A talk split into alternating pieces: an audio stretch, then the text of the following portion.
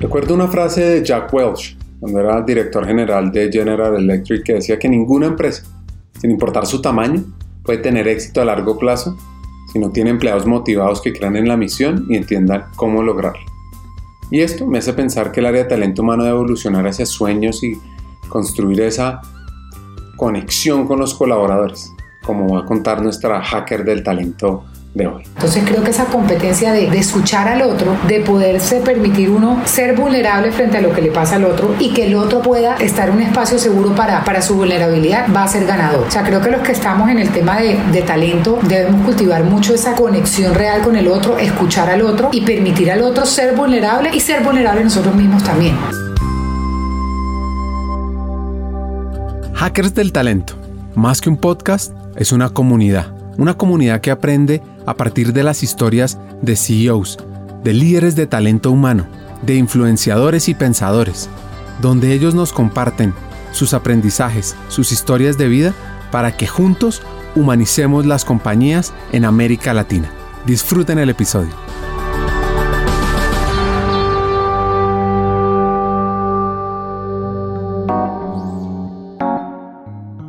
Marinés Hurtado, quien es vicepresidente de Talento y Asuntos Legales de Esencia. Esta es una de las empresas líderes en comercialización de materias primas para la industria del plástico en Colombia.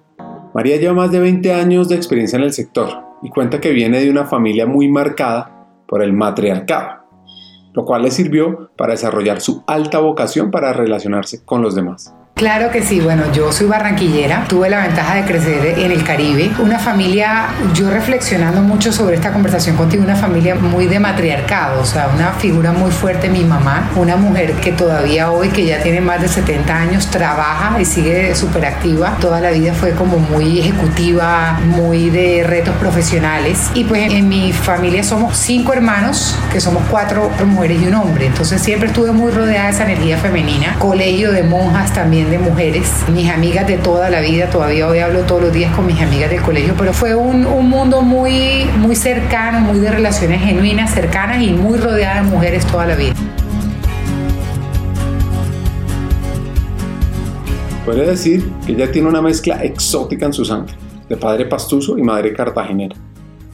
Siempre demostrando la alegría al recordar sus raíces, las cuales unen dos mundos, las montañas con las playas.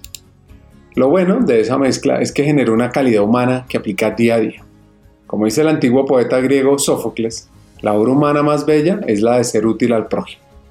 Mi mamá es cartagenera, mi papá pastuso, pero por las cosas de la vida, toda la vida estuvimos en Barranquilla, entonces yo soy súper costeña, súper caribe, pero tengo mi lazo con pasto muy fuerte. La familia de mi papá vive allá todavía, muchos tíos, primos, y sobre todo cuando era chiquita iba a pasar vacaciones allá. Ahorita ya, ya es más difícil por la vida de uno ya adulto, pero entonces me la pasaba mucho entre esos dos mundos, me iba a vacaciones largas de fin de año a Pasto, a la finca de mi abuelo en un pueblito que se llama Huesaco, que mi recuerdo era un pueblito chiquitico, muy lejos de Pasto y la última vez que volví hace como 17 años, pues ya quedaba 20 minutos con una supercarretera y mucho más lindo de lo que yo recordaba y pues con ganas de volver. Ojalá se dé esa posibilidad pronto. Marinés, en un viaje a Bogotá, encontró su primer amor, con el cual vino a comprometerse varios años más adelante. Ese gran amor es la Universidad de los Andes, donde ella conoció la pasión por el derecho y también las consecuencias de vivir grandes cambios, entre ellos salir de su adorada Barranquilla. Un dato relevante del primer amor de Marinés es que la Universidad de los Andes ocupó el quinto lugar de las mejores universidades de América Latina, según el ranking QS del 2022.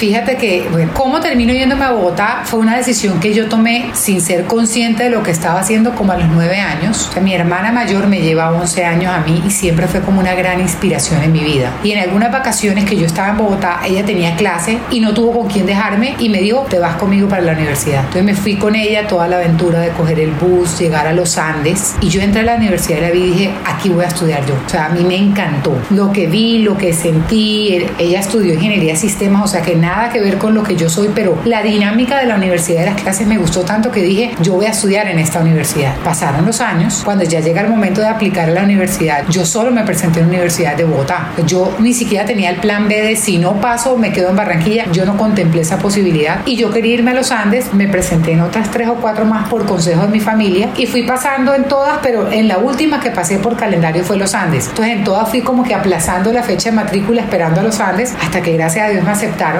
Me voy feliz, o sea, me sentía plena como el reto de irme a estudiar, a vivir sola, fuera de la casa. Y yo iba muy feliz, pero cuando llegué me golpea la realidad del cambio de vida, de vivir en Barranquilla, en una ciudad pequeña, donde uno conoce pues a todo su círculo, donde yo salía a pie con mis amigas a hacer todo, todo como tan cercano, tan familiar. Y llego a Bogotá, que me demoraba dos horas en el bus para llegar a la universidad, el frío, no conocer a nadie, tenía como unos amigos de Barranquilla que estaban en Bogotá y unos primos que vivían en Bogotá, pero aparte de eso era sentirme muy sola, sentirme como muy confundida. El primer año llegaba a mi casa y literal, yo creo que yo lloraba todos los días como del guayabo de, de extrañar mi casa, mi ciudad, mi gente, el clima. Y tuve un primer año muy difícil, pero yo nunca les dije en mi casa pues que no me estaba gustando. Yo decía todo va bien, todo va perfecto porque finalmente yo fui la que pedí irme. Incluso mis amigas del colegio, la gran mayoría estudió derecho como yo en la Universidad del Norte en Barranquilla. O sea, yo me he podido quedar con mis amigas del colegio como si nada hubiera cambiado.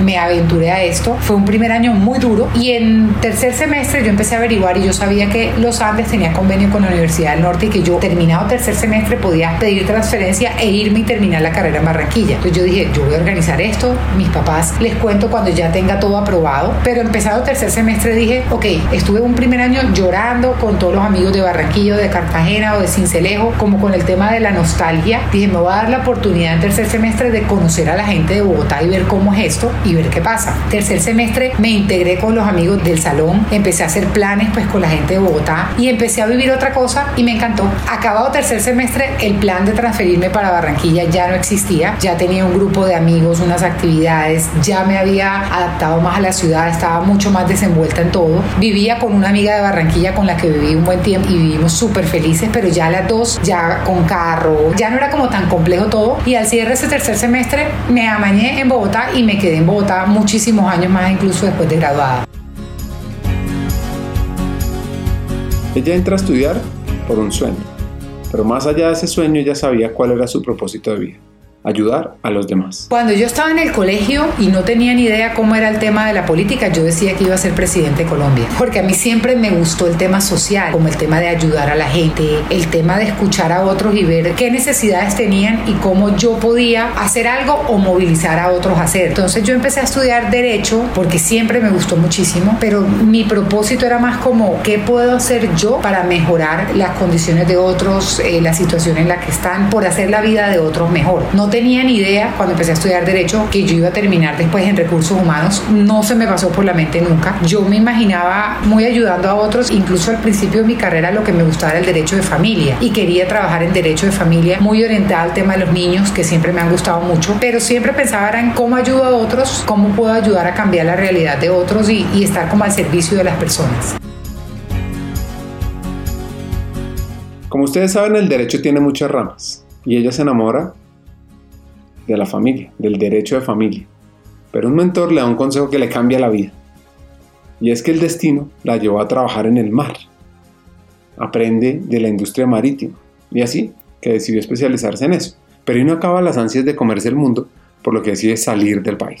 No, o sea, me empieza a gustar derecho de familia y mi profesor fue como un mentor y fuimos muy cercanos. Yo le dije, me encanta esto y me quiero especializar. Y él me dio un consejo muy valioso. Me dijo, tú lo puedes hacer y muy bien porque te encanta y, te fluye, pero busca otra cosa para que tengas otra experiencia. Y si después de esa otra experiencia sigues firme en que lo tuyo es derecho de familia, te vienes y yo te doy trabajo. Me decía, este trabajo es muy bonito, pero es duro porque tú todos los días lidias con divorcios, con peleas por custodia de niños, con temas que te cargan emocionalmente, tú llegas a tu casa y hasta le coges rabia al esposo que tengas porque estás todo el día oyendo problemas. Entonces, busca otra experiencia laboral y me cuentas. Paso mi hoja de vida a la universidad, a una bolsa de empleos y el primer trabajo que me resulta termina siendo en Derecho Marítimo, algo que yo no conocía, que en la universidad uno ni siquiera estudia en pregrado y empecé a trabajar todo el tema de Derecho Marítimo, que era todo el tema de puertos, operadores portuarios, logística y me encantó. O sea, una vida muy activa, un trabajo que además me permitía relacionarme con gente de todo tipo de perfiles de todo tipo de formaciones, de estilos. Ese primer trabajo era muy internacional, era corresponsal de aseguradoras que estaban en Estados Unidos y en Europa. Entonces yo interactuaba. Mis jefes, por llamar de alguna forma, eran gente fuera del país, en inglés, otra cultura, pero en Colombia los casos eran en el puerto. Yo hablaba con la persona que carga el contenedor, con los operadores de montacargas, hablaba también pues con los puertos, con las navieras. Entonces me dio como un abanico de interacciones con gente de todos los estilos y eso me gustó muchísimo. Entonces me especialicé en Derecho Marítimo como al año y a los dos años de estar trabajando ahí decidí irme a hacer una maestría en Derecho Internacional a Australia. Me voy a Australia un año, un año espectacular. Australia un país increíble. Lo único que me dio muy duro era que era muy lejos, entonces pensaba si algo pasa para devolverme a ver algo en mi familia, pues, o sea, eso no se logra en menos de dos o tres días, pero me encantó la experiencia.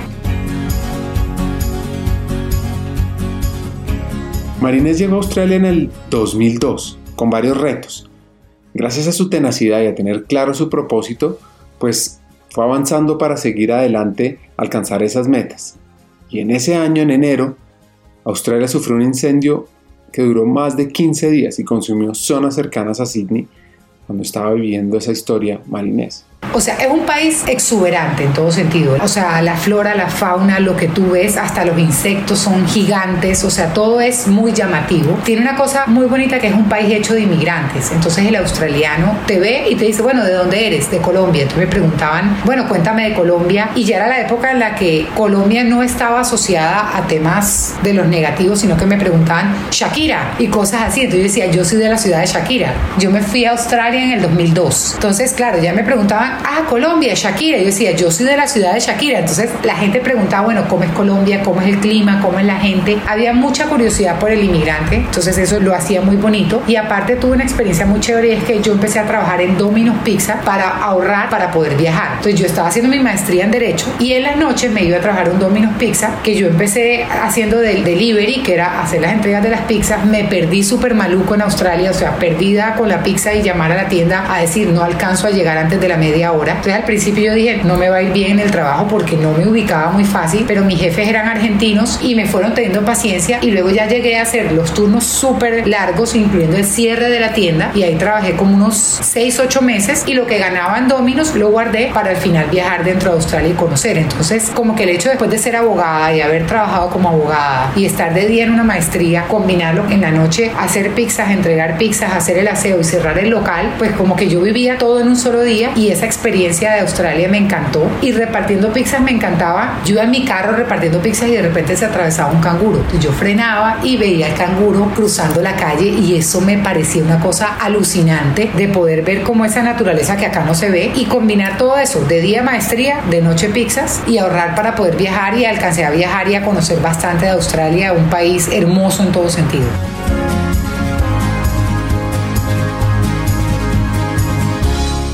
Y aquí viene un dato muy interesante, y es que ella quería lograr esos sueños. Para eso trabajó en Domino's Pizza, y esto le permitió ahorrar mientras estudiaba. Domino's además tiene 14.500 puntos de venta en 89 países. Duré muchos años que no podía comer pizza, o sea, fueron tantas pizzas por 6, 7, 8 meses que mucho tiempo no. Me encantaba una que hacían allá, que se llamaba Gold Coast, como la ciudad, que era con camarones al ajillo. Entonces era con camarones y pimentones, pero cuando ya yo cerraba, el jefe me decía, hazte la pizza que te quieras llevar. Entonces yo casi que todos los días llevaba pizza a mi casa. Y el fin de semana, cuando estaba con los amigos, claro, yo tenía descuento por ser empleada, entonces querían comer pizza. Entonces yo duré muchos meses que había mucha pizza, entonces mucho tiempo que no, pero ya otra vez ya he retomado ese cariño por la pizza, pero le tengo la gratitud de haber viajado en Australia y de haber conocido mucho de la ciudad donde viví.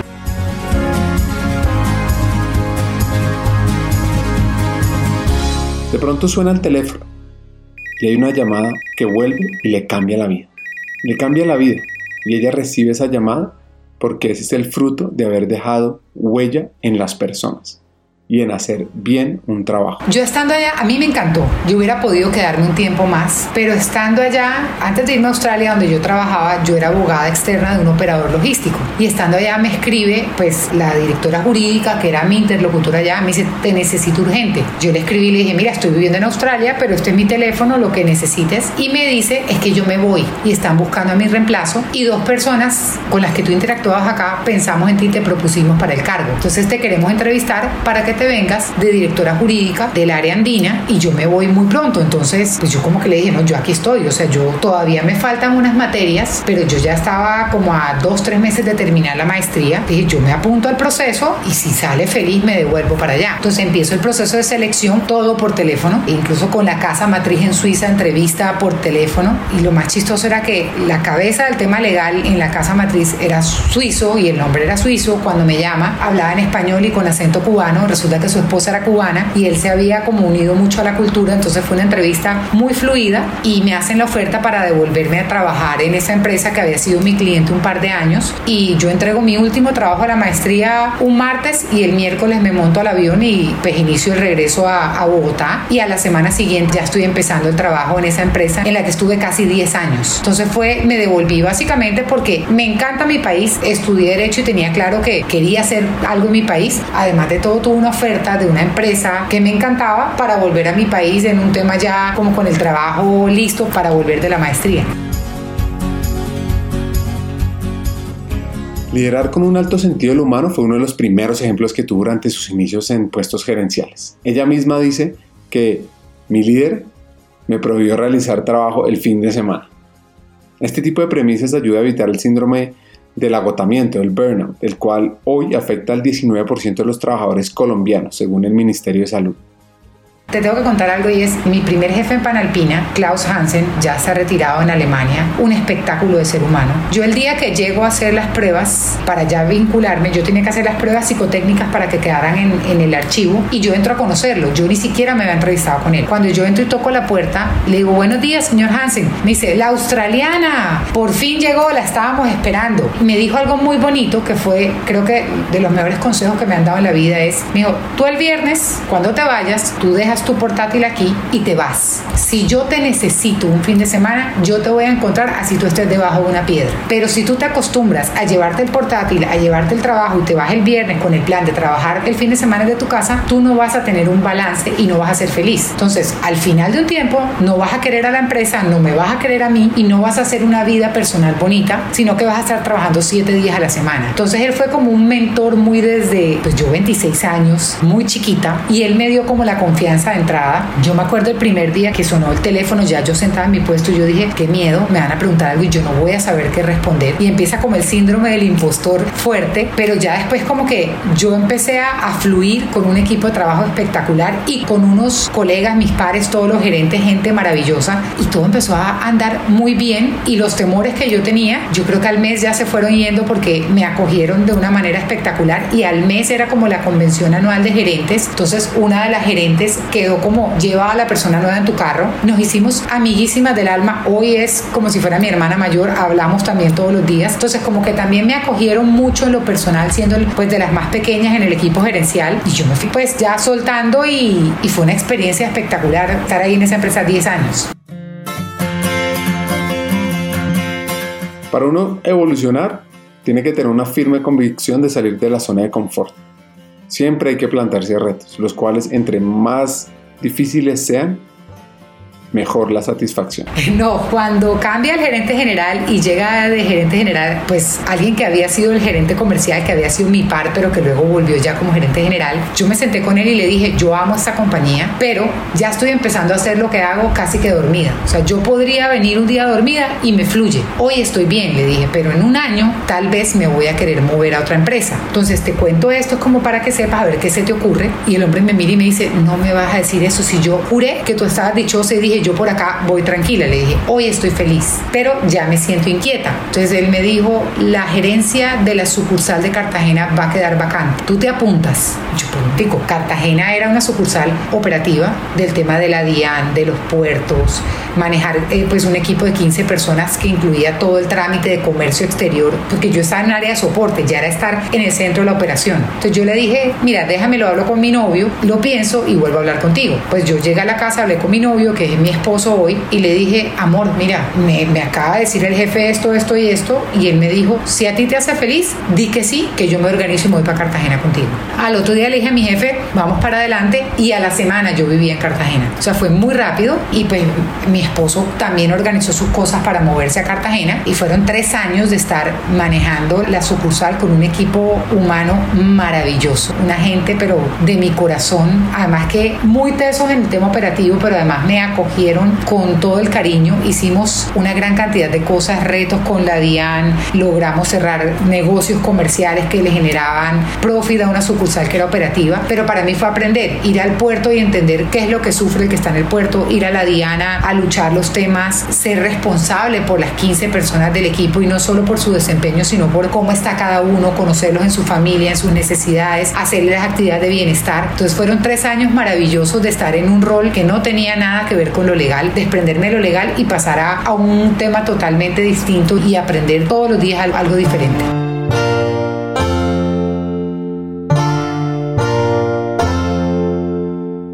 Todos somos iguales y trabajamos en equipo. Y esto es una cultura que se logra a través del ejemplo del líder. Muchos, muchos porque el comercio exterior además es de chicharrón diario, en su gran mayoría temas muy positivos, muy bonitos, incluso tuvimos temas de sanciones impuestas por la DIAN por errores en documentos, pero yo creo que, que todo se superaba era por el trabajo del equipo, de, de, un equipo conjunto. Tengo una historia que me encantó ahí, es, teníamos una persona que era el mensajero de la sucursal, que era espectacular, y a mí me llama una de las grandes navieras y me dice, vamos a dar unos premios, y aquí se votó como por las personas que vienen y se escogió a Winnie para darle un reconocimiento por su servicio de excelencia y lo vamos a citar un día, pero no le digas para qué esto. Yo le digo, Winnie, de tal naviera te tiene que ver allá el sábado y se puso muy nervioso. ¿Qué va a pasar? Le dije, no, yo no sé, yo muy seria, yo no sé, tú vas y me cuentas. Y cuando llega, le dan un premio en público delante de una cantidad de gente por su servicio y este hombre me llama, él no podía creer como el tema de que fue reconocido en una naviera por el tema de que él iba a hacer sus trámites y ya le dije, no, es que no es los trámites, es la forma en que tú interactúas, la sonrisa con la que llegas, la energía que le pones. Entonces fue como el tema de, lograr que la gente tuviera ese reconocimiento. Chicharrones negativos varios, o sea, operaciones retadoras, de temas que se resolvieron todo bien, pero creo que el tema de la DIAN, de tener que ir a la DIAN, en algún momento recuerdo una operación que tocaba ir a conseguir la autorización y yo estuve un viernes hasta las 8 de la noche ahí hablando con el funcionario hasta que logré explicarle todo y nos firmó a las 8 y media de la noche el formulario de un viernes y logramos sacar la operación un sábado. Entonces creo que el tema de, éramos un equipo de 15 que cada uno, el que le tocaba hacía de todo. Yo era la gerente la sucursal, pero si me tocaba pararme en la puerta de la DIAN con alguien, lo hacíamos y todos como que nos repartíamos los roles y, y sacábamos adelante los retos juntos.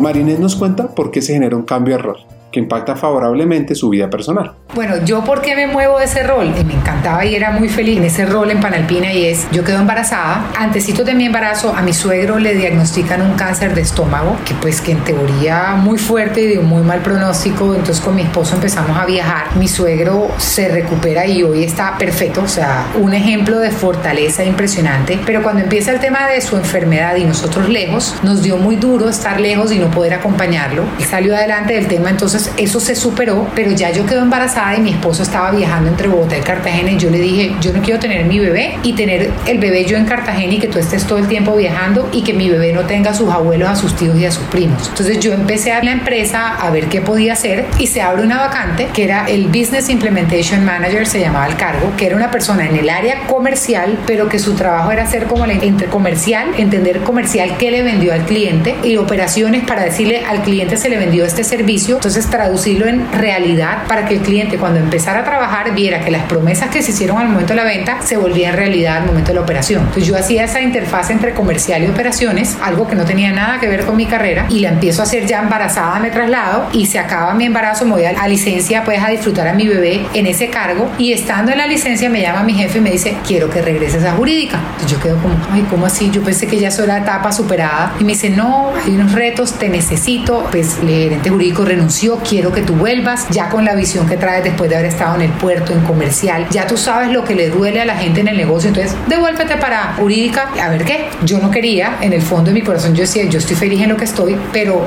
la gerente de recursos humanos, que era muy cercana a mí, me dijo, vieja, esa es una oportunidad de oro, porque es un trabajo que tú sabes hacer muy bien, que a ti te gusta y que ahora que tengas tu bebé es mucho más controlable que el tema de comercial y de operaciones. Entonces tú en este trabajo lo tienes más bajo control, vas a salir más temprano del trabajo y vas a poder disfrutar tu bebé con menos angustias. Entonces lánzate y, retoma jurídica, que tú ya conoces ese tema, y ahí vuelvo a jurídica en el año 2011, que ya año y medio de, de salir de la compañía, que no sabía que me iba, pero volví a jurídica y estuve un año y medio más en jurídica.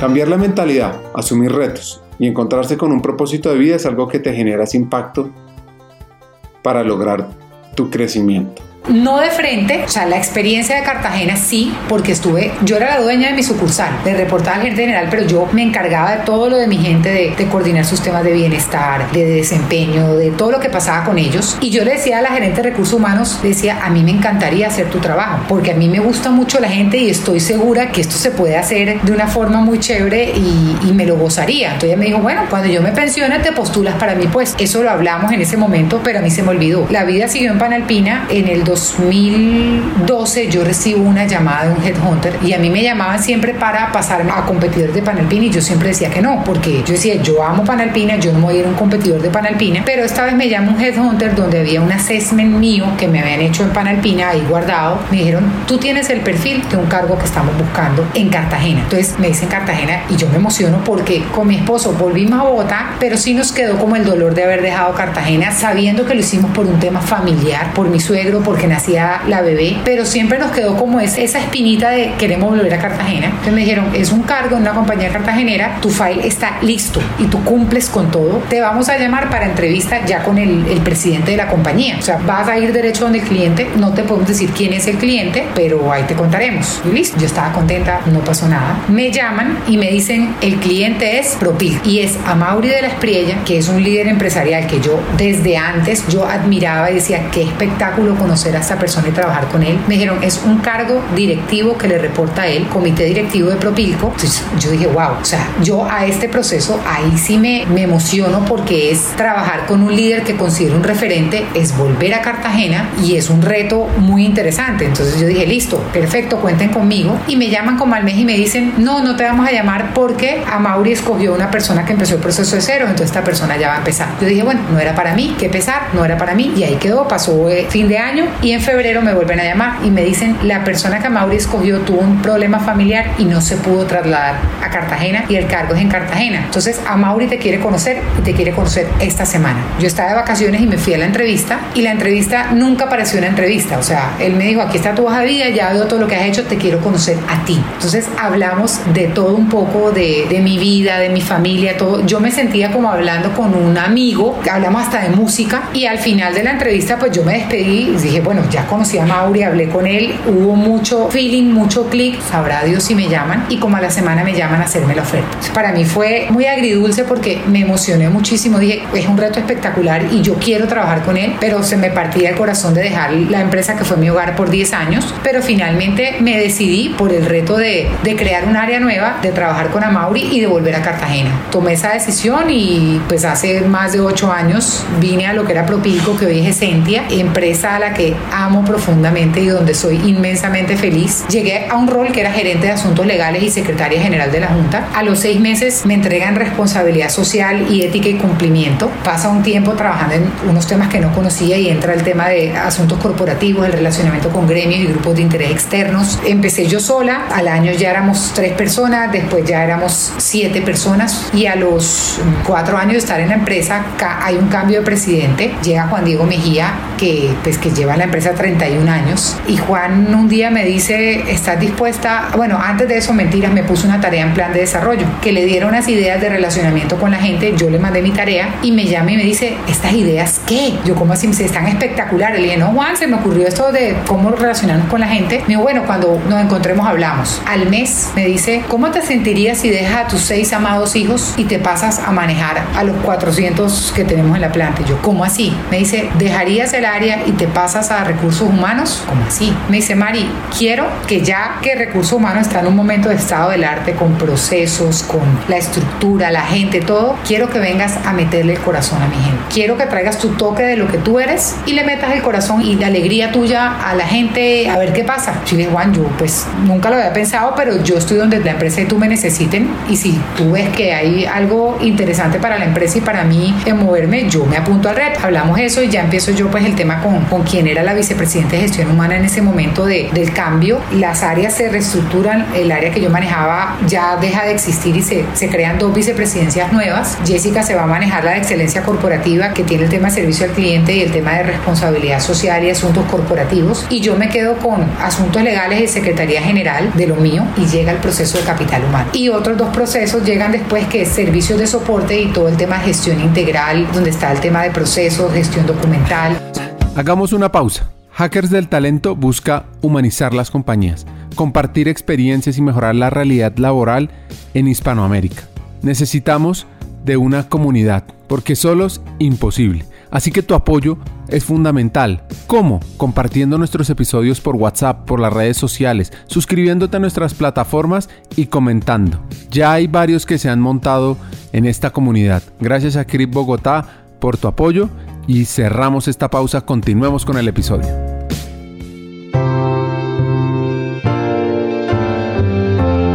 Un mensaje que no se cansa de repetir y es cómo nos metemos en el corazón de la gente ella nos comparte un hack a través del don de servirle a la gente. Bueno, se crea la Vicepresidencia de Excelencia Corporativa que está grupos de interés externo con servicio al cliente, responsabilidad social corporativa, todo el tema de asuntos corporativos, relacionamiento con gremios, con autoridades. Y por otro lado, se crea la Vicepresidencia de Talento y Asuntos Legales. O sea, yo llego con, con mi tema de asuntos legales y Secretaría General. Y aparte de eso, se une el proceso de servicios de soporte que tiene el tema de seguridad física, todo el tema de, de, transporte terrestre, aéreo, la, la seguridad eh, física de las instalaciones y de los contenedores. Y el tema de gestión integral, donde está gestión documental, gestión integral, la oficina de procesos, todo el tema de normas y certificaciones y el proceso de capital humano. Cuando mi jefe me habla de eso, yo vuelvo a mi casa y le digo, amor, Juan me propuso esto, esto y esto. Y me dice, ¿tú te acuerdas hace X años que tú en Panalpina le dijiste a Patricia que tú querías hacer recursos humanos? Le dije, no, bueno, acuérdate, tú lo dijiste, aquí está, cinco años después. Entonces yo como que, uy, sí, ahí como que volvió ese tema de, de que a mí me había interesado en algún momento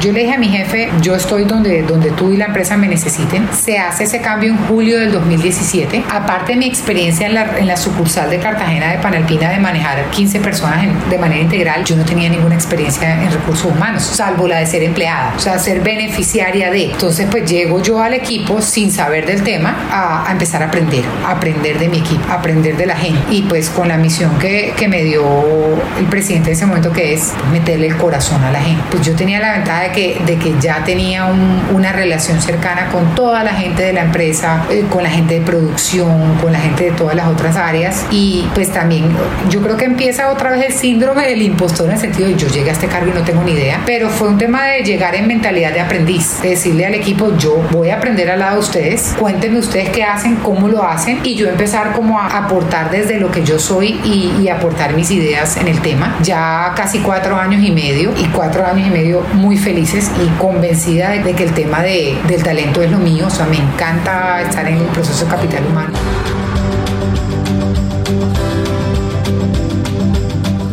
Una de las preguntas que nos hacemos en Hackers del Talento es cómo hacer de talento humano una área estratégica. Y aquí vienen unos hacks que nos recomienda esta mujer, con liderazgo humano, con innovación, para que cada uno de nosotros aplique en su organización.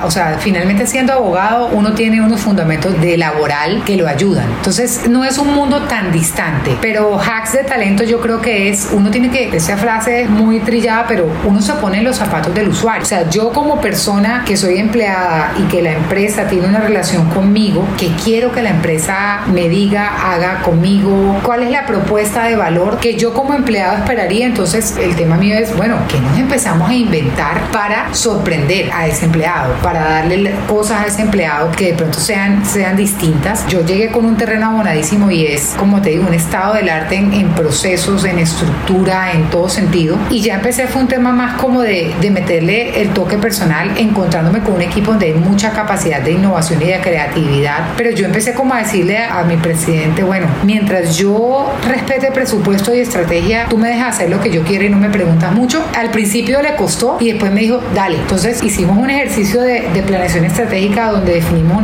una estrategia como vicepresidencia y eran tres componentes, la felicidad, los sueños y la tranquilidad de nuestra gente. Con esos tres pilares, mientras trabajamos para que nuestra gente estuviera feliz, pudiera cumplir sus sueños en lo personal y en lo profesional y estuviera tranquila en, en cuanto a la seguridad física y jurídica, vamos para adelante. Entonces fue como lograr de mi jefe la confianza de respete presupuesto y estrategia y haga lo que quiera y empezamos a hacer toda cantidad de cosas distintas a lo tradicional para tener a la gente feliz.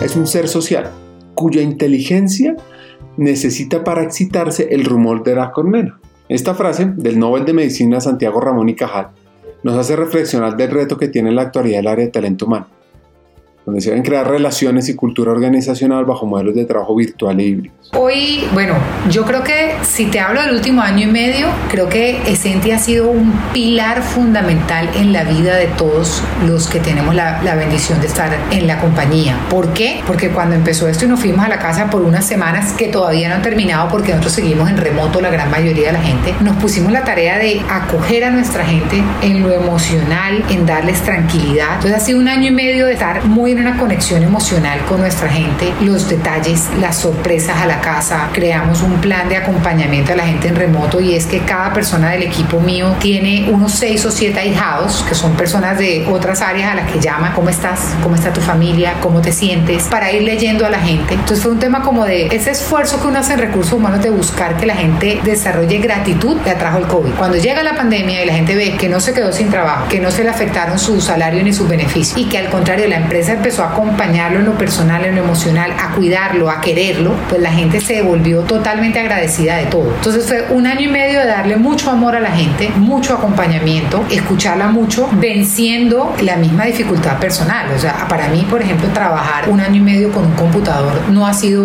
bonito. Yo soy muy sociable, o sea, a mí me gusta hablar con la gente, abrazar a la gente, tomarme el café con la gente y pues la gente se me volvió un computador, entonces a mí me cuesta, pero es cómo hacemos que al que le cuesta se sienta rodeado de Sentia y de los detalles y de la gente. Entonces, este año y medio ha sido eso, ha sido acompañamiento estratégico, pues no solo al presidente, sino al comité directivo en entender qué necesitan ellos, qué necesitan los equipos y qué necesita la gente para unir esos mundos de la necesidad del comité directivo con la estrategia de cada equipo, con la gente y poder generar propuestas de valor. Y ahora estamos en una fase que a mí personalmente me pone súper optimista, que es prepararnos para el regreso a un tema de alternancia, pero a volvernos a ver. Entonces ya esperamos que el próximo mes o pues antes de que cierre el año ya empezamos el piloto de alternancia, entonces ya prepararnos a volver a acoger a la gente en la oficina, en la planta, volvernos a ver, pero para mí ha sido aprendizaje de cómo conectar con la gente sin verla, sin abrazarla, cómo tomarte un café sin tener el café pues frente a frente. Yo ya he podido ir a la planta, estoy yendo unas dos o tres veces al mes y el día que voy a la planta para mí es como si yo fuera Disney, o sea, ver la gente que está allá operando me hace muy feliz y escucharlos a ellos decir cuándo vuelven los demás que los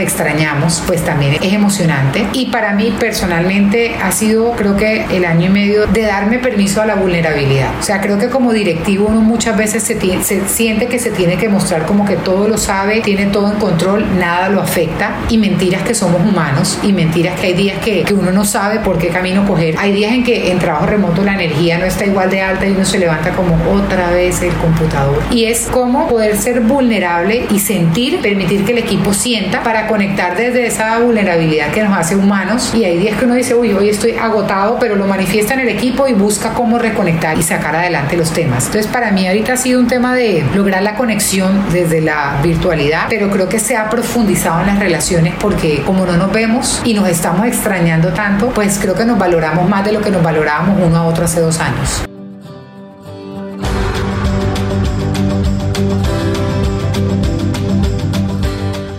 La calidad de vida no es solo un indicador que tenga las áreas de talento humano. En la actualidad existen mediciones sobre la experiencia del empleado que ya todos conocemos, las cuales nos indican qué impactos son positivos y cuáles son negativos en la jornada laboral. Y hay algo clave que nos recuerda esta hacker es guiar a los líderes para que valoren la desconectividad fuera del horario laboral. Siempre lo hemos trabajado porque la empresa siempre ha sido una prioridad la persona. De hecho, la gente está en el centro de la estrategia y no solo es una frase, sino que visualmente cuando tú ves nuestro mapa estratégico, la gente está en el corazón de la estrategia y siempre ha habido una preocupación genuina porque el ser humano y su familia estén bien. Pero obviamente con pandemia se vinieron unos retos enormes y unos retos relacionados con todo el tema de, he hablado en varios foros de esto y es que la línea, el límite entre la vida personal y la laboral se perdió. Antes pasaba que cuando uno se despedía en la oficina y uno decía hasta mañana ya se iba, para que la gente lo llamara a uno tenía que ser una real emergencia, porque a la gente ya le daba vergüenza que si uno ya se había ido, llamarlo. Pues ahora como sabemos que la oficina está en un cuarto de la casa, pues creemos que a las 8 de la noche yo le puedo preguntar a alguien lo que sea y como esa persona tiene el computador a tres pasos, pues se va a conectar, lo va a buscar y me va a contestar. Entonces como que esa línea que había muy determinada entre el trabajo y, y la vida personal se nos diluyó hasta el punto de casi desaparecer y eso ha sido un gran desafío.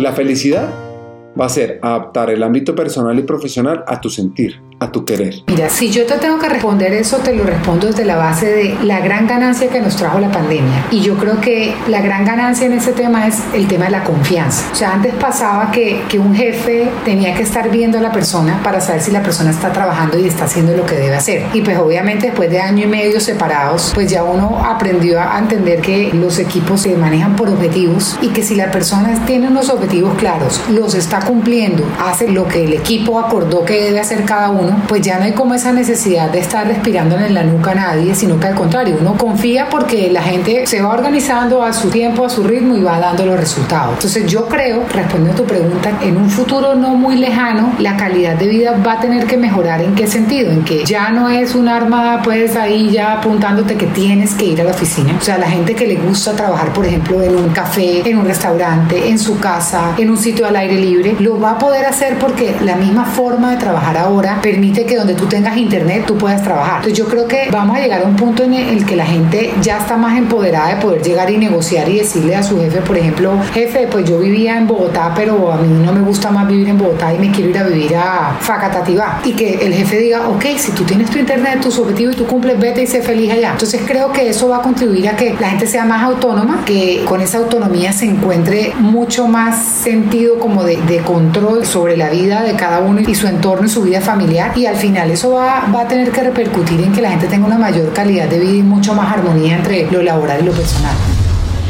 Te tenemos noticias este año. Vamos a sacar nuevas cohortes en la Academia Hackers del Talento. Este es un programa de formación que busca llevar al siguiente nivel a los futuros líderes de talento humano en América Latina. Los profesores son los mismos hackers. Los estudiantes son fuera de serie. El modelo educativo es increíble con múltiples recursos y acciones para humanizar las empresas y las personas.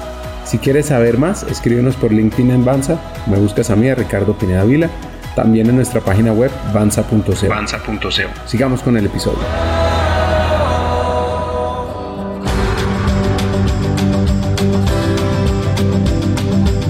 Las empresas que invierten en la experiencia del empleado son cuatro veces más rentables que aquellas que no lo hacen. Esto lo dice Jacob Morgan, autor del libro El futuro del trabajo. Y esto lo entendió muy bien el área de talento de esencia. Ellos implementaron todo un programa de bienestar adaptado a las nuevas realidades del trabajo.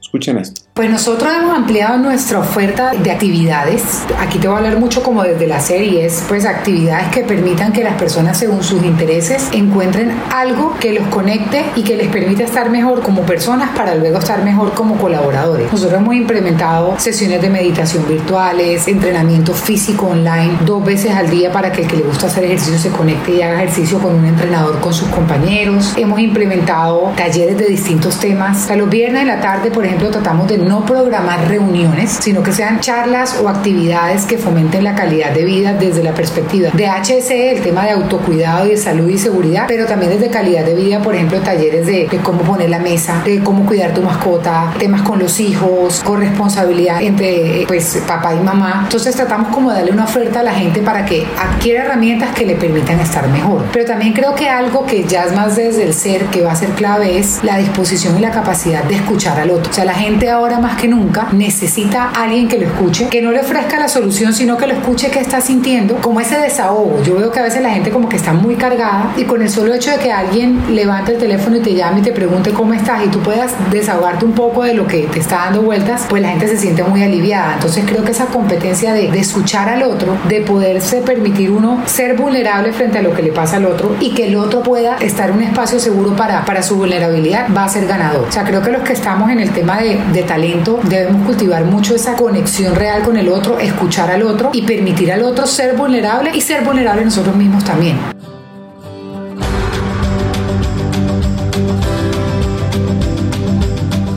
No se debe juzgar al colaborador que afirma sentirse cansado, que levanta la mano para decir que tiene sobrecarga. Porque es que estas nuevas realidades nos han demostrado que hay que ser valientes para evaluarse y decir qué retos asumo solo y cuáles debo tener el apoyo de mi equipo, de mi jefe. Yo creo que eso empieza muy desde arriba en la organización. Yo creo que el rol del, líder de, de, talento es empezar a llevarle al equipo directivo con claridad y con hechos y datos las preocupaciones sobre la sobrecarga. Por ejemplo, eso es un fenómeno de pandemia. Yo creo que nosotros hace año y medio ninguno tenía el número de reuniones por día que tiene hoy. Entonces creo que es como ser ese aliado que ponga sobre la mesa del equipo directivo la realidad de lo que está ocurriendo y busque soluciones. Creo que es importantísimo ahí ser conscientes de lo que puede ser optimizable, eliminable, que se puede cambiar. Por ejemplo, reuniones donde se invitan 15 personas, de las cuales 3 son de un área. Pues yo, para que necesito 3 personas de la misma área sentadas ahí, si de pronto va una y después se ponen al día entre los otros y se alinean. Entonces, ir como retando el número de reuniones, el número de asistentes, la duración de las reuniones, buscando entender qué necesitan los procesos para funcionar, pero poniendo al lado lo que para la gente es demasiado. Algo que yo le digo a mi equipo mucho y le digo también, nosotros como equipo que maneja el proceso de capital humano, como lo llamamos en esencia, les digo, nosotros tenemos que tener el derecho a decir un día estoy cansado, porque muchas veces uno ni siquiera se da permiso de decir hoy estoy cansado, hoy me estoy enloqueciendo. Yo les digo, digamos, me estoy enloqueciendo sabiendo que no nos podemos enloquecer y que nos toca organizarnos entre todos para sacar las cosas adelante, pero darnos el permiso de manifestarlo y eso nos permite entender cuando otro lo manifiesta. Yo creo que es no tener miedo a manifestar cuando algo está haciendo demasiado. Creo que hay días, o sea, hay días de este último año y medio que uno se levanta feliz, contento, se conecta con su plataforma, está todo el día y al otro día uno se levanta y dice no quiero ver el computador todo el día, pero igual toca coger ánimo. Entonces creo que es permitir en la conversación que la gente manifieste lo que está pasando, lo que está pasando con su carga laboral, lo que siente, en qué momentos de la semana o del mes es más pesado para buscar soluciones, pero sabiendo que alguien que manifiesta que está cansado es muy valiente por hacerlo, porque yo creo que ese era un permiso que antes no nos dábamos, que uno era pues el superhombre de la mujer maravilla y todo el día produciendo y no se daba permiso de decir estoy cansado. Entonces creo que es un ejercicio de valentía que debe ser recibido por la organización y por los líderes como una señal de, bueno, ¿qué hacemos como equipo para apoyar a esta persona mientras recarga la batería y vuelve a echar para adelante y no como censurar a la persona que manifiesta una sobrecarga que es muy típica en este momento? Entonces creo que eso, activar la conversación, pero a nivel directivo llevarla el tema con, con hechos, con datos, con alternativas, con soluciones y buscar cómo hacer la carga más llevadera y, y que el tema pues tenga como, yo hablo mucho de armonías porque yo el balance no, no lo veo tan posible, más la armonía, más que, que el ritmo en el que va lo laboral y lo personal se lleven bien y se complementen y no que el uno afecte al otro.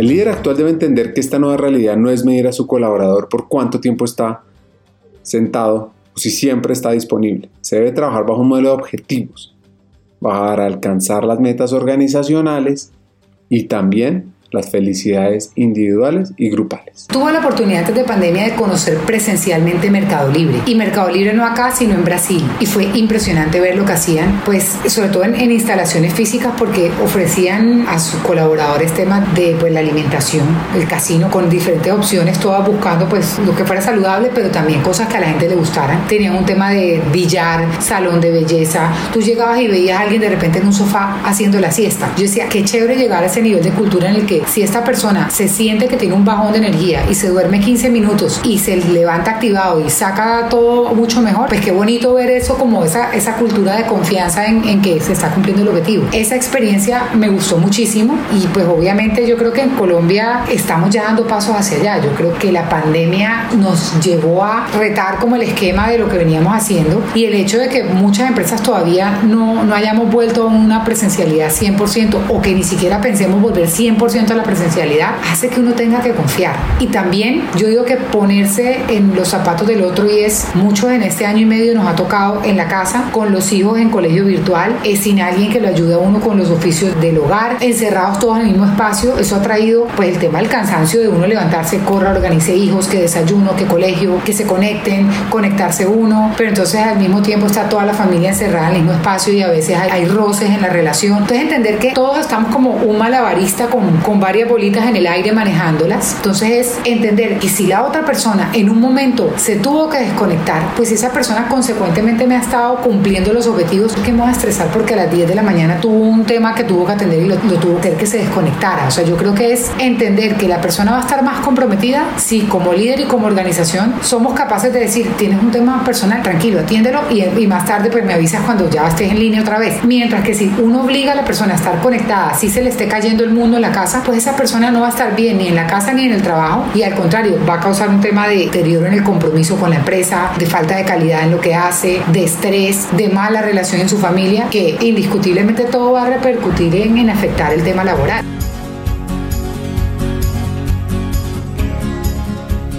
Marínez nos cuenta cuál fue el mejor consejo que le dieron y también el que dio. Saquemos lápiz, papel y escribámoslo que yo doy y que yo creo mucho en eso es que es mucho mejor arrepentirse de lo que uno hizo que estar toda la vida preguntándose qué hubiera pasado si lo hubiera hecho. Yo me lanzo al agua y bueno, algún día me ahogaré, pero si no uno sale adelante y a veces hasta resulta que encontró una verdadera pasión o vocación por ahí. Entonces yo digo, las oportunidades se presentan, hay que lanzarse. Ese es el consejo que yo doy. Y que me han dado, y me lo dio pues uno de mis primeros jefes que me dijo, no te lleves el computador el viernes. Viernes, cinco y media, seis de la tarde, tú apaga el computador y que si te tengo que encontrar encontrar porque hay una crisis, yo te voy a encontrar así estés debajo de las piedras, pero si tú te acostumbras a trabajar sábados, domingos y festivos, pues al cabo de un tiempo no vas a querer verme ni a mí ni a la empresa, ni vas a tener vida personal. Entonces ese consejo como de viernes apaga y vámonos, a mí me pareció ganador y obviamente he tenido momentos en los que he tenido temas que atender en fin de semana, de noche, festivo y lo hago con toda la entrega y el compromiso, pero sí tratar de romper el espacio entre los días laborales y los días de descanso, desconectándose uno y cambiando el chip. Para Marinés, el área de talento es un órgano vital de las organizaciones. Es el corazón. Yo creo que para mí, los que estamos en, talento, somos realmente el corazón de las organizaciones. Y ser el corazón de las organizaciones no es como, como el que está organizando fiestas y mensajes bonitos y está en lo superficial, sino que somos esa maquinita que está en el centro que bombea para que todos los órganos funcionen. Para mí, como corazón de la organización, es fundamental que nosotros, listo, estrategia, objetivos, y, funcionemos en, ese sentido de, de lograr lo que nos proponemos, pero también que nos permitamos sentir la vulnerabilidad de ser el corazón de la organización y permitirle a los otros el espacio seguro de, de ser vulnerables, de poderlo expresar, para poder juntos construir una organización que no solo alcance resultados, rompa récords y tenga unas cifras financieras y comerciales maravillosas, sino que también tenga gente que sea feliz, que se sienta que realmente su trabajo no es una carga ni es una necesidad para suplir pues lo que necesita en su casa, sino que es un lugar donde se desarrolla, donde alcanza pues su máximo potencial y donde realmente le da sentido a su vida. Entonces para mí eso es objetivos, pero con vulnerabilidad y, con terreno seguro para poder mezclar los dos mundos de manera exitosa, logrando ser feliz en el trabajo. Esta hacker directiva y sobre todo facilitadora de sueños, de metas, de propósitos para la gente nos deja muchos hacks para mejorar como seres humanos, como líderes de talento. Primero, hay que buscar trabajar por la felicidad, los sueños y la seguridad de los colaboradores. Hay que generar esa conexión emocional, escuchar a las personas y acompañarlas para que cumplan sus sueños. Y por último, el líder debe permitir espacios para que los empleados expresen su estado de ánimo. Si hay agotamiento, se debe trabajar, se debe comunicar y se debe generar soluciones en equipo. Hasta un siguiente episodio y sigamos hackeando el talento.